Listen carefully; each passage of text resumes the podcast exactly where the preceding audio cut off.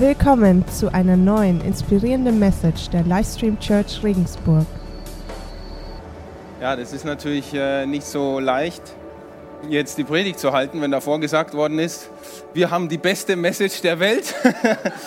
Aber ich bin froh, dass das nicht von mir abhängt, sondern über den, den wir reden. Der hat die beste Message der Welt und das ist Jesus Christus. Das bin nicht ich und das erleichtert mich deswegen wiederum sehr. Und das ist auch der Grund, warum ich überhaupt hier stehen kann. Äh, weil ich über ihn reden darf, weil er durch mich durchredet. Und dafür möchte ich jetzt gerade noch zusammen mit euch beten. Vater im Himmel, ich danke dir von Herzen, dass du eine Botschaft für uns hast. Dass das in der Tat deine Botschaft, die beste Botschaft der Welt ist. Und die sagt nämlich, dass du dich für uns hingegeben hast und dass du alles für uns gegeben hast und uns deine Hand hinstreckst. Ich danke dir dafür und ich möchte beten, dass du unser Herzen öffnest, dass du zu uns sprichst und dass wir gespannt sein können, was du mit unserem Leben vorhast. Amen. Ja, ich möchte euch heute ähm, ein bisschen mitnehmen in mein, ja, in, in mein geistliches Leben in diesem Jahr. Das klingt jetzt danach, dass es richtig lang dauert heute, aber das ist eigentlich ganz kurz zusammengefasst. Also keine Angst.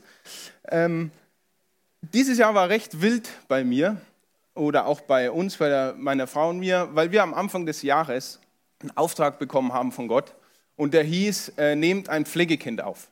Einige von euch wissen das vielleicht, dass wir das dann auch gemacht haben. Der war auch hier, hat die Kids Church auf den Kopf gestellt. Nee, Spaß. Der war eigentlich ganz brav. Und auf jeden Fall war das für uns so, ein, so eine Riesensache. Ja? So ein ganz klarer Auftrag von Gott.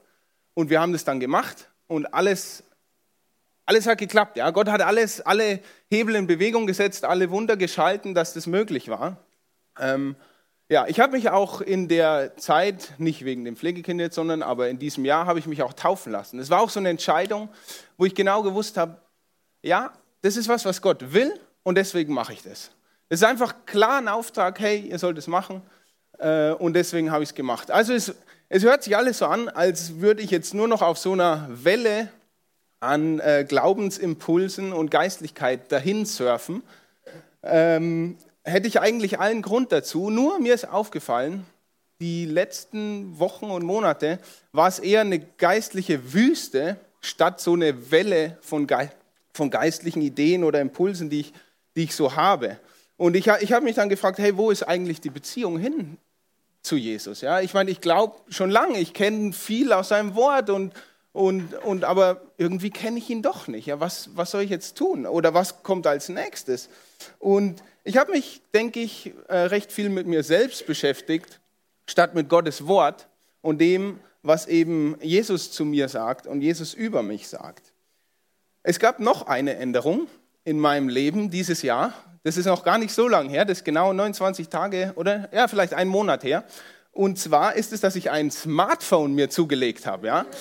Die Leute, die mich besser kennen, wissen, ich war jahrelang Smartphone-Verweigerer ohne irgendeinen wirklichen Grund. Also wer mich gefragt hat, warum hast du eigentlich kein Smartphone, habe ich gesagt, ja, keine Ahnung, ich weiß es nicht, ich habe halt noch keins.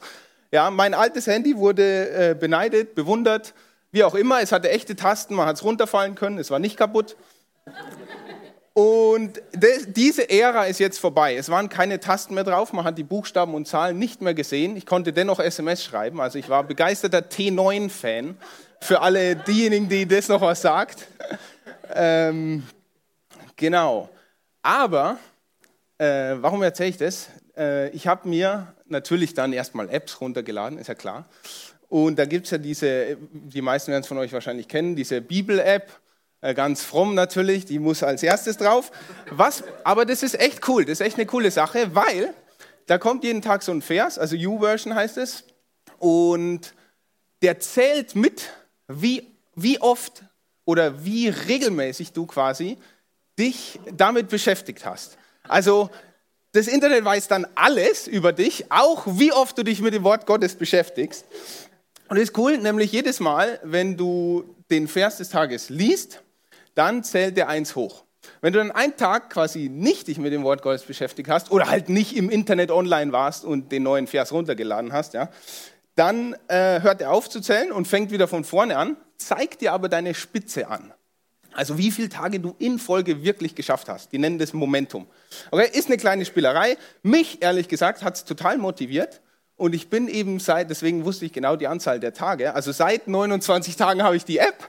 Äh, und da habe, das hat mich irgendwie wieder motiviert, wirklich jeden Tag reinzuschauen in sein Wort. Und da bin ich dann über einen Bibelvers gestolpert, der hat mich total bewegt. Also nicht jeden Tag ist der Vers für mich äh, brandneu und erquickend, aber dieser eine Vers, er hat mich total bewegt. Und wenn sowas vorkommt, dass mich ein Bibelvers total bewegt, dann mache ich es meistens so, ich lese den nach einer Woche nochmal oder am nächsten Tag nochmal und mache mir Gedanken drüber und stelle mir vor, was kann das eigentlich wirklich bedeuten. Und dann habe ich festgestellt, dass dieser Vers mich so anrührt, weil es ein Zustand ist, den ich die letzten Wochen und Monate in meinem Leben eben nicht gesehen hat, habe.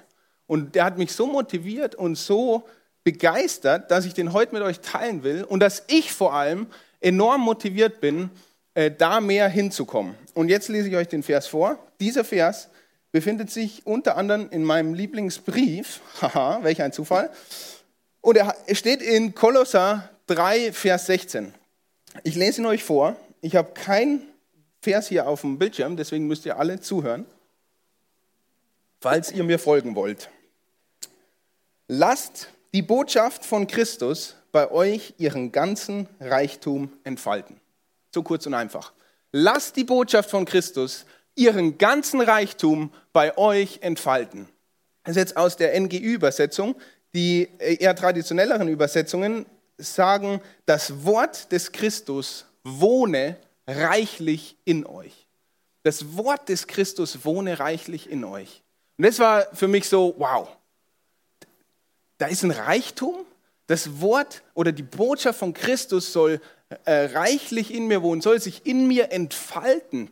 Ich dachte, das, das sehe ich gerade nicht. Aber ich, ich wusste gar nicht, also ich wusste schon, aber mir war es in dem Moment gar nicht so bewusst, dass das geht. Ja? Mir wurde auf einmal bewusst, hey, im Glauben, da gibt es keinen Stand, da gibt es kein Level, das hast du erreicht, ja, du hast ein paar Sachen gemacht, du hast zweimal auf Gott gehört und hast dich noch taufen lassen, hey, und dann hast du ein gewisses Level an Glauben erreicht und da bleibst du dann. Und dieser Vers hat mir gezeigt, nein, genauso ist es nicht. In dem Vers steckt für mich Leben drin. Ja, wenn, wenn irgendwas, wo reichlich wohnt, was passiert dann? Ja, wenn der reichlich da drin wohnt, dann stelle ich mir vor, der, der ist ein Teil von mir. Ja, der, das, der nimmt da Platz ein, der nimmt da Raum ein. Also die Botschaft Gottes soll in mir Raum einnehmen, die soll in mir Platz einnehmen, die soll sich in mir entfalten. Ja, kennt ihr das? Wenn ich liebe das, wenn ein Schwamm, ein Küchenschwamm extrem ausgetrocknet ist. Ja? Kommt in den Studenten-WGs vielleicht häufiger vor, dass der schon lange kein Wasser mehr gesehen hat. Nee, Spaß. Äh, wir haben eine Spülmaschine. Deswegen ist der bei uns vertrocknet ab und zu. Und dann hältst du den unter das Wasser. Und ich mache das Wasser nur ganz bisschen auf, dass es wirklich tröpfelt. Und dann schaue ich zu, wie jeder einzelne Tropfen diesen extrem zusammengezogen und äh, trockenen Schwamm äh, eben aufbläht. Und der quillt dann so auf. Und das war für mich auch so ein Bild für dieses entfalten. Also die Botschaft Christus soll sich in uns entfalten. Ja, und was ist die Botschaft von Christus? Ja, oder die Worte von Christus. Sind es die Worte, die er gesagt hat? Oder die Worte, die über ihn gesagt worden sind? Seine Taten, ich meine, das, was er gesagt hat, das hat er auch getan. Also eigentlich ist die Botschaft einfach Jesus sein ganzes Leben, alles, was er getan hat, alles, was er gesagt hat, ja letztendlich das Evangelium, die gute Nachricht, die Jesus uns gebracht hat, dass er für uns alles gegeben hat. Und ja, das hat mich neu angesprochen und es hat mich motiviert, Jesus wieder in mein Leben zu lassen. Einfach mich ihm zur Verfügung zu stellen, zu sagen, was willst du? Was willst du von mir, Gott? Ich will das machen, was du willst. Es hat mich motiviert, Jesus weiter kennenzulernen, weil es kein Level gibt, auf dem du fertig bist. Weil, ich meine, wir betonen das so viel, ja, es ist eine Beziehung. Ähm, und auch wenn wir es viel betonen und so, mir hilft das Bild enorm, weil das drückt genau das aus. Du kannst nicht sagen, ja, jetzt habe ich die Person kennengelernt und fertig, ich weiß alles über sie. Nein, es ist nicht so. Du wirst immer wieder was Neues entdecken, äh, vor allem wenn du mit einer Person zusammenwohnst dann wirst du immer wieder was Neues entdecken. Und genauso ist es bei Jesus, wenn der in dir wohnt. Seine Botschaft und vor allem dieser Reichtum, das hat mich äh, sehr fasziniert, dass er geheißen hat, ihren ganzen Reichtum soll sie bei mir entfalten. Also da steckt viel drin, was ich noch gar nicht entdeckt habe. Und es hat mich motiviert, dass Jesus das, was er gewirkt hat, als er auf dieser Welt war, auch in meinem Leben wirkt. Und ich möchte die Zeit heute Morgen auch ein bisschen dazu nutzen, nicht nur euch von mir zu erzählen, was mich motiviert hat, sondern auch euch ein bisschen mit reinzunehmen, euch ein bisschen drüber nachdenken zu lassen über dieses Thema. Entfaltet die Botschaft von Jesus ihren Reichtum in deinem Leben? Ich stell, stell dir nochmal die Frage, entfaltet die Botschaft von Jesus sich ihren Reichtum in deinem Leben? Das ist ein bisschen abstrakte Frage, ich weiß. Ich habe mich jetzt lang mit dem Text beschäftigt. Was so viel heißt, wohnt das Evangelium, wohnt Jesus in dir. Und wie wirkt sich das aus? Wie entfaltet sich das so? Ist da so ein nasser Schwamm, wo es manchmal drauf tropft und der quillt auf? Oder tropft es da überhaupt nicht drauf? Vielleicht sehnst du dich ja nach so einem Entfalten von der Botschaft Jesu, aber du siehst es nicht. Kann auch sein. Ich weiß es nicht. Hör mal in dich rein. Wann hast du dein Leben Jesus hingegeben? Und warum? Was war da der, der Punkt? Und ich denke, du kannst nicht zu jung sein, ich denke, du kannst nicht zu alt sein, um dir diese Fragen zu stellen. Oder zweifelst du eher noch dran, ob du das wirklich willst, dein Leben jemanden anders in die Hände zu geben? Einem Jesus, den du gerade nicht sehen kannst. Vielleicht zweifelst du. Und was hält dich davon ab? Was konkret hält mich davon ab? Ist es irgendein Gefühl? Ist es irgendeine Angst? Ist es ein rationaler Grund? Was hält mich wirklich davon ab zu sagen, ja, ich will mich ihm hingeben. Ich will Jesus einladen, damit seine Botschaft sich in mir entfaltet. Und was ist mit Hingabe eigentlich genau gemeint? Wir benutzen es immer so, ja, wir wollen uns Jesus hingeben. Was ist damit eigentlich wirklich gemeint?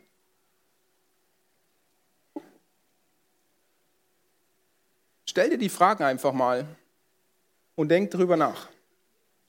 Was mir auf meiner Reise sehr geholfen hat, die Fragen auch nochmal für mich zu beantworten, ist das Beispiel von Jesus selber. Und zwar sind wir da, als ich diesen Vers im Kolosser gelesen habe, und ich über dieses Entfalten nachgedacht habe, ja, dieses den Reichtum seiner Botschaft in mir entfalten. Da ist mir eine Bibelstelle in den Kopf gekommen, die möchte ich auch mit euch teilen. Die steht in Johannes äh, 12, Vers 24. Und da gibt uns Jesus ein ultimatives Bild zum Thema, wenn sich was entfaltet, wenn was wächst, wenn was reichlich irgendwo wohnt. Und das sagt er, diese Worte sagt Jesus im Zusammenhang mit seinem Tod. Also es sind jetzt keine, gut, Jesus hat nie dahingesagte Worte gesagt, ja, äh, aber das ist wirklich, wow, die hat er, und ich lese euch mal vor. Ich sage euch, also Jesus spricht, wenn das Weizenkorn nicht in die Erde fällt und stirbt, bleibt es ein einzelnes Korn. Wenn es aber stirbt, bringt es viel Frucht. Ich lese nochmal vor. Wenn das Weizenkorn nicht in die Erde fällt und stirbt, bleibt es ein einzelnes Korn. Wenn es aber stirbt, bringt es viel Frucht. Und Jesus hat es gesagt in Bezug auf sich selbst und auf seinen Tod. Das heißt, äh, er ist das Weizenkorn. Er ist dieses Weizenkorn und sagt, ich äh, habe das mal eingesetzt, weil ich brauche das immer ein bisschen so bildlich vor mir, das trifft es auf den Punkt. Das ist echt genial. Wenn Jesus nicht in die Erde fällt, wenn Jesus nicht auf die Erde kommt und stirbt, bleibt er ein einzelner Jesus. Wenn er aber stirbt, bringt er viel Frucht. Was sagt, was sagt Jesus letztendlich damit? Ja? Wenn ich mich, also Jesus, wenn Jesus sich vor seinem Tod retten würde, dann bliebe er alleine. Es, er würde die Herrlichkeit des Himmels quasi für sich allein genießen. Es gäbe keinen Menschen, der mit ihm die Herrlichkeit im Himmel teilt. Wenn er aber bereit ist zu sterben, dann wäre der Weg zur Errettung für viele Menschen frei. Und dann bleibt er nicht, das ist die Frucht. Das sind viele Menschen, die genau seiner Botschaft folgen und die dann eben mit ihm im Himmel die Herrlichkeit teilen. Und Jesus hat den Opfertod gewählt, statt ein, ein eigenes, äh, bequemes Leben zu genießen, sage ich jetzt mal. Also er hat gesagt, ich wähle den Weg. Ich, ich will in die Erde fallen, ich will sterben, damit Frucht kommt. Und später hat Jesus das auch begründet. Warum hat er das gemacht? Im Vers 27 lesen wir dann, äh, mein Herz ist jetzt voll Angst und Unruhe. Also es, äh, es hat schon was mit ihm gemacht. Ja? Mein Herz ist jetzt voll Angst und Unruhe. Soll ich sagen, Vater, rette mich vor dem, was auf mich zukommt? Also soll ich sagen, nein, ich will nicht sterben? Nein, denn jetzt ist die Zeit da. Jetzt geschieht das, wofür ich gekommen bin. Vater, offenbare deine Herr die Herrlichkeit deines Namens. Also Jesus hat gesagt, jetzt ist die Zeit gekommen für das, äh, wo ich einen Auftrag dafür bekommen habe. Jetzt geschieht das, wofür ich gekommen bin. Da will ich jetzt nicht sagen, nee, äh, ich will mich nicht hingeben, sondern da will ich genau das tun, was mir aufgetragen worden ist. Und es war sein Auftrag. Und er erfüllt diesen Auftrag. Und ich denke, es war ein Auftrag, der hat seinem Herzenswunsch entsprochen. Er hat ihn aber auch alles gekostet. Wow. Dieser Auftrag, den er von Gott bekommen hat, er hat Jesu innersten Herzenswunsch entsprochen. Er hat gesagt, hey, ich liebe diese Menschen hier unten. Ich möchte zu ihnen gehen, aber er hat ihn gleichzeitig auch alles gekostet. Dass er eben auf die Erde kam, dass er eben starb. Und, und wir lesen hier, hey, er hatte Angst und sein Herz war voll Unruhe. Wow. Also rein emotional hat es ihn viel gekostet. Körperlich hat es ihn viel gekostet. Ja, sein ganzes Leben hat es ihn gekostet, aber es war sein Auftrag und er hat gesagt, und ich mache es trotzdem. Und damit hat er uns dieses Prinzip gezeigt, das bei Gott sehr häufig vorkommt. Nämlich das Prinzip, um etwas Neues und Wunderbares entstehen zu lassen.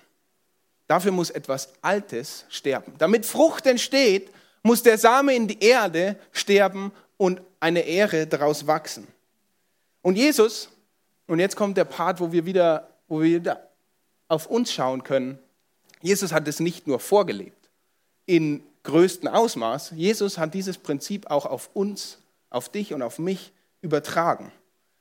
Nachdem er das mit dem Weizenkorn gesagt hat, äh, redet er weiter. Ich lese es im Zusammenhang, weil es einfach tolle Worte sind. Wenn das Weizenkorn nicht in die Erde fällt und stirbt, bleibt es ein einzelnes Korn. Wenn es aber stirbt, bringt es viel Frucht. Und jetzt kommt das, was er danach sagt. Wem sein eigenes Leben über alles geht, der verliert es. Wer aber in dieser Welt sein Leben loslässt, der wird es für das ewige Leben in Sicherheit bringen. Wem sein Leben über alles geht, der verliert es. Wer aber in dieser Welt sein Leben loslässt, der wird es für das ewige Leben in Sicherheit bringen. Johannes 12, 24 und 25. Nehmt, nehmt die Bibelstelle mal mit nach Hause. Wenn wir, wenn du und ich, wenn wir nicht zum Weizenkorn werden, in die Erde fallen und sterben, wird auch keine Frucht in unserem Leben entstehen. Und da meine ich jetzt nicht unseren Körper, der anfassen soll. Ja, da kann auch Frucht entstehen, wenn auf unserem Grab was wächst sondern ich meine den inneren Menschen. Ich meine, den, ja, ihr, ihr wisst, wovon ich rede. Wenn ich an meinem Leben in dieser Welt, an meinen Rechten, an meinem Ego, an all dem festhalte, dann ist da keine Möglichkeit für Gott, in mir zu leben. Und zwar reichlich in mir zu leben. Wenn ich Bereiche in meinem Leben Gott vorenthalte, wie kann er dann darin wohnen? Da ist kein Platz. Nein, ich muss das abgeben, wenn ich will dass Jesus den Platz einnimmt. Wenn ich nicht bereit bin, meine Zukunftsträume aufzugeben, meinen Ruf, meine Gesundheit, mein Eigentum irgendwie aufs Spiel zu setzen für ihn, dann bleibe ich alleine. Wie ein Weizenkorn, das eben nicht in die Erde fällt und Frucht bringt. Aber unser Auftrag ist es, dass Jesus reichlich in uns wohnt. Das ist meine Motivation, mein tiefster Herzenswunsch. Und Jesus hat eben nicht an seinem Leben festgehalten. Deswegen ist Jesus das Riesenvorbild für uns. Er hat nicht an seinem Leben festgehalten. Und Livestream Church, ich bin motiviert, Jesu Beispiel zu folgen. Bedingungslos, radikal. Und es hat Folgen. Und die sind manchmal vielleicht so, dass wir sagen, mein Herz ist voller Unruhe und hat Angst. Aber soll ich es deswegen nicht tun? Nein. Es ist mein Auftrag und Ehre soll Gott sein. Ich traue mich das auch zu sagen und ich bin motiviert, seinem Beispiel zu folgen, weil ich sehe, welche Folgen Jesus selbst Aufgabe hatte. Jesus hat sich selbst aufgegeben und es hatte Folgen. Und zwar hat es Folgen für mich persönlich und für mein Leben. Jesus hat sich für mich hingegeben, damit ich mit ihm seine Herrlichkeit teilen darf. Jesus hat, das, hat alles getan, damit ich frei werde, damit ich nicht mehr unter der Macht von Sünde und Schuld bin, damit ich nicht mehr von Lügen und falschen Motiven mein Leben zu leben bestimmt bin. Und das waren die Auswirkungen von Jesus selbst Aufgabe. Und wenn ich das sehe, was daraus gekommen ist bei Jesus, dann bin ich motiviert, dieses Risiko auch auf mich zu nehmen, zu sagen, dann will ich mich selbst auch aufgeben. Wenn da was Gutes drauf, draus rauskommt, wenn da Gott die Ehre bekommt, wenn da anderen Menschen gedient ist, dann bin ich motiviert, das eben auch zu tun. Ich möchte, dass diese Botschaft, ja, die frei macht, dass die in meinem Leben voll, also reichlich drin wohnt, dass die sich entfalte, dass ich den Reichtum, der, der in diesem Geheimnis, ja, ich habe ja nur die Oberfläche jetzt angekratzt, da steckt ein Geheimnis dahinter, da steckt ein Reichtum dahinter, das soll sich in mir entfalten. Das will ich sehen, weil bei Jesus, in Jesus Leben können wir es sehen und das will ich auch in meinem Leben sehen. Die Botschaft, die in mir reichlich wohnen soll, das ist eine Botschaft von gerechtfertigten Sündern. Die Botschaft, das ist eine Botschaft von zerbrochenen Herzen, die wieder geheilt werden. Die Botschaft von Jesu, die in mir wohnen soll, ist eine Botschaft von Ketten, die gesprengt werden können. Das ist eine Botschaft von Wahrheit, die Freiheit schenkt. Und es gibt unzählige Leute hier, die diese Botschaft erlebt haben die Teile dieser Botschaft in ihrem eigenen Leben sagen können, Amen, genau das habe ich erlebt, dass Ketten frei werden. Genau das habe ich erlebt, dass ich Sünder war und jetzt gerechtfertigt bin. Genau das habe ich erlebt, dass mein Herz zerbrochen war und wieder geheilt ist. Aber was war die Bedingung dafür? Was war die Voraussetzung, dass Jesus in mein Leben einzieht? Ich musste es ihm hingeben. Das ganze Leben musste ich ihm hingeben, damit ich sage, okay, und du bist jetzt dran. Ich bin motiviert, dass die Botschaft in meinem Leben ihren Reichtum entfaltet. Wie schaut es bei dir aus? Wie schaut es da bei dir aus? Ich muss gleichzeitig zugeben, dass ich mich manchmal bei dem Gedanken erwische, dass ich dabei zu kurz komme. Wenn ich echt alles aufgebe, wenn ich echt mehr gebe, als ich eigentlich gebe, dann habe ich doch nicht mehr genug. Was passiert dann überhaupt? Was macht Jesus überhaupt mit meinem Leben? Das steht nicht in der Bibel, dass er sagt, okay, Stefan, wenn du das aufgibst, dann passiert das und das. Da steht, da steht nirgendwo mein Name. Ich weiß ja nicht genau, was auf mich zukommt. Und dann erwische ich mich bei dem Gedanken, wenn ich mich wirklich Gott hingebe, dann komme ich zu kurz. Irgendwo muss ich noch, noch ein Sicherheitsdings äh, haben. Irgendwo muss ich, noch, muss ich noch die Kontrolle über mein Leben haben. Ich sage, wenn das mit Jesus nicht klappt, dann kann ich immer noch irgendwie der Sache entkommen. Aber das ist nicht, das ist nicht unser Auftrag. Das ist nicht der Plan und es ist kein vollkommenes Vertrauen. Und es ist auch nicht das, was Jesus getan hat. Da gibt es Bereiche in unserem Leben, die halten wir lieber ganz, ganz fest, in, selbst in unserer Hand. Ja? Und es kann bei jedem anders aussehen. Es, ich weiß nicht, welchen Bereich du in deinem Leben ganz fest lieber in deiner Hand halten willst. Vielleicht deine Partnerwahl. Dass du sagst, nee, da da mache ich. Ja? Vielleicht deine Gesundheit, vielleicht deine Finanzen. Egal welcher Bereich. Bereich Beziehung. Die willst du führen. Und zwar nach deinen Maßstäben. Ja?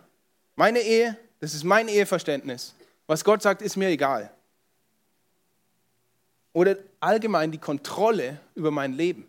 Ich habe schon öfter von Leuten gehört, so ja, mit dem Glauben, das ist echt super, das ist eine krasse Ein Einstellung, super Moral, aber dass jemand Kontrolle über mein Leben hat, nee, kann ich mir nicht vorstellen.